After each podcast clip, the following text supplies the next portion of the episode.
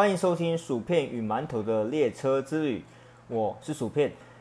大学呢是适合谈恋爱的年纪，所有人都想要在这个美妙的时候谈一场轰轰烈烈的恋爱。男孩呢，他也不例外。男孩有一个很喜欢的女生，叫做小叶。那在他的公司之下，他们很快就在一起了。那跟小叶在一起的这段时间呢，男孩非常非常非常的快乐，因为小叶对他很好，每天准备早餐给他吃。累了会帮他按摩，然后还会到他家一起复习功课。男孩想说：“哎，这应该就是幸福了吧？”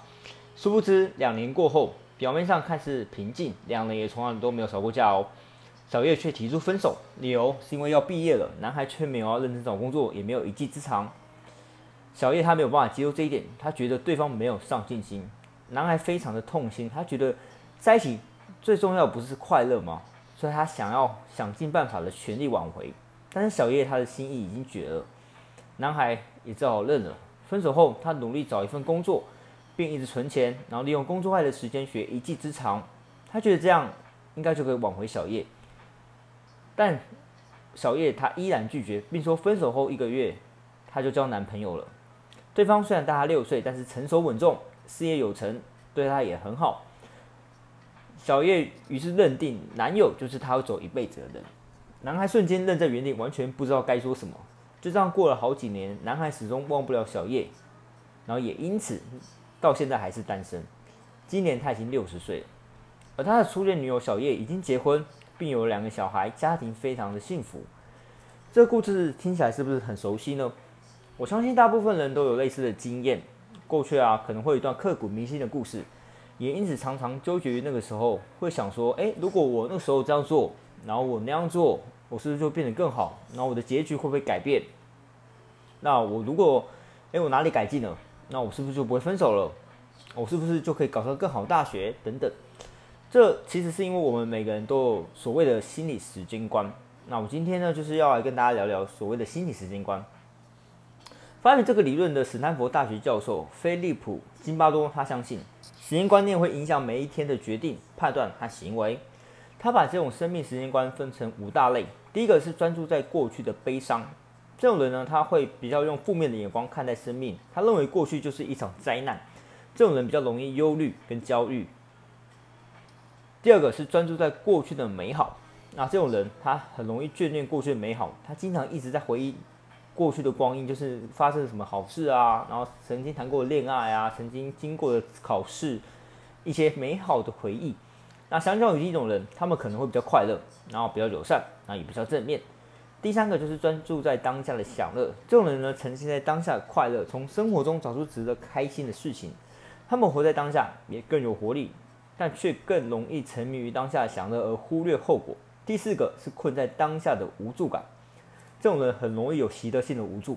所谓习得性无助，就是你习惯无助的一个状态。所以容易卡在当下的困境当中，特别容易有焦虑、抑郁的感觉。最后一种就是专注在未来的可能，这种人总是为了明天思考，所以他们非常喜欢做计划，他们很有野心，很有目标导向，但是容易过于专注未来，然后没有办法享受当下，甚至因此冷落身边的亲友，为自己带来过多的压力。我们人呐，容易啊，因为过去的经验而影响现在决定，我觉得非常合理。那我今天跟大家说的这几种时间观，大家可以去比对看看自己属于哪一种，然后故事中的男孩又属于哪一种，你从中了解这些时间观，他们的优势在哪里，他们的劣势又在哪里？你去找出符合自己的时间观，然后并把他的缺点做一点的修正，创造属于自己生命中的观点，开创属于自己的未来。嗯，我个人是觉得，我觉得过去应该是要让我们变得更强大而存在的，所以你不要一昧的困在那里。那只会让你没有办法成长。你可以利用过去学会的一切，美好的也好，痛苦的也好，都会是你生命中很重要的养分。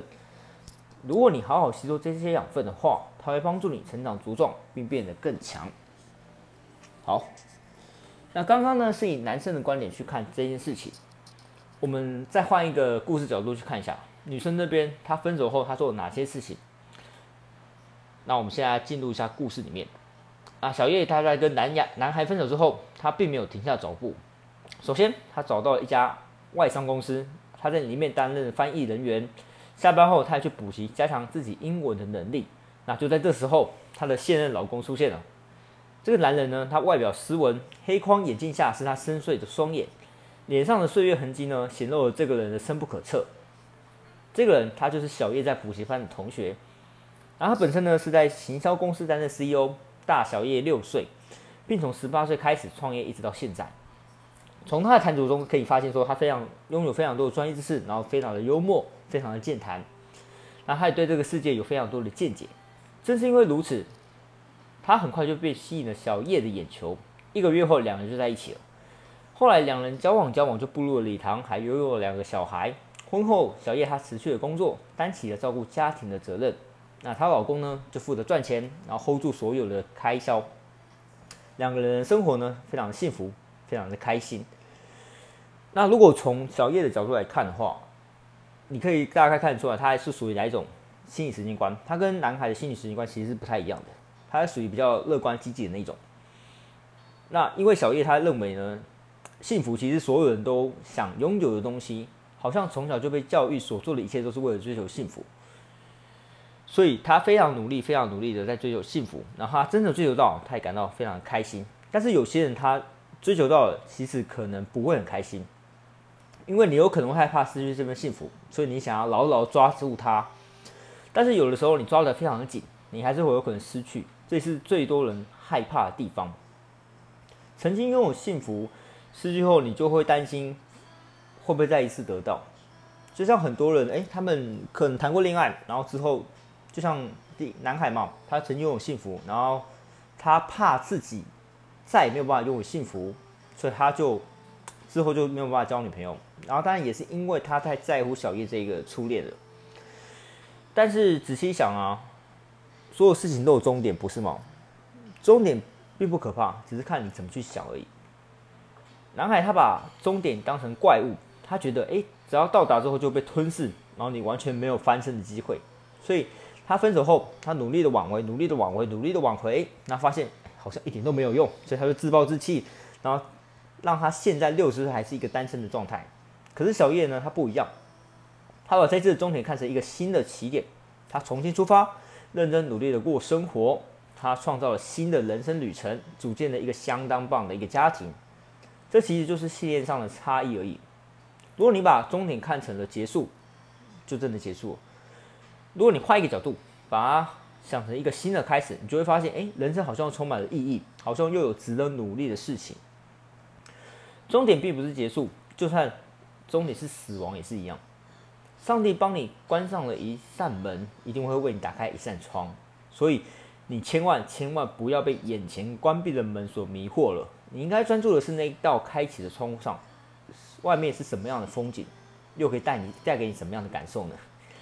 随着心理时间观的不同，我们的行动也会产生不同的改变。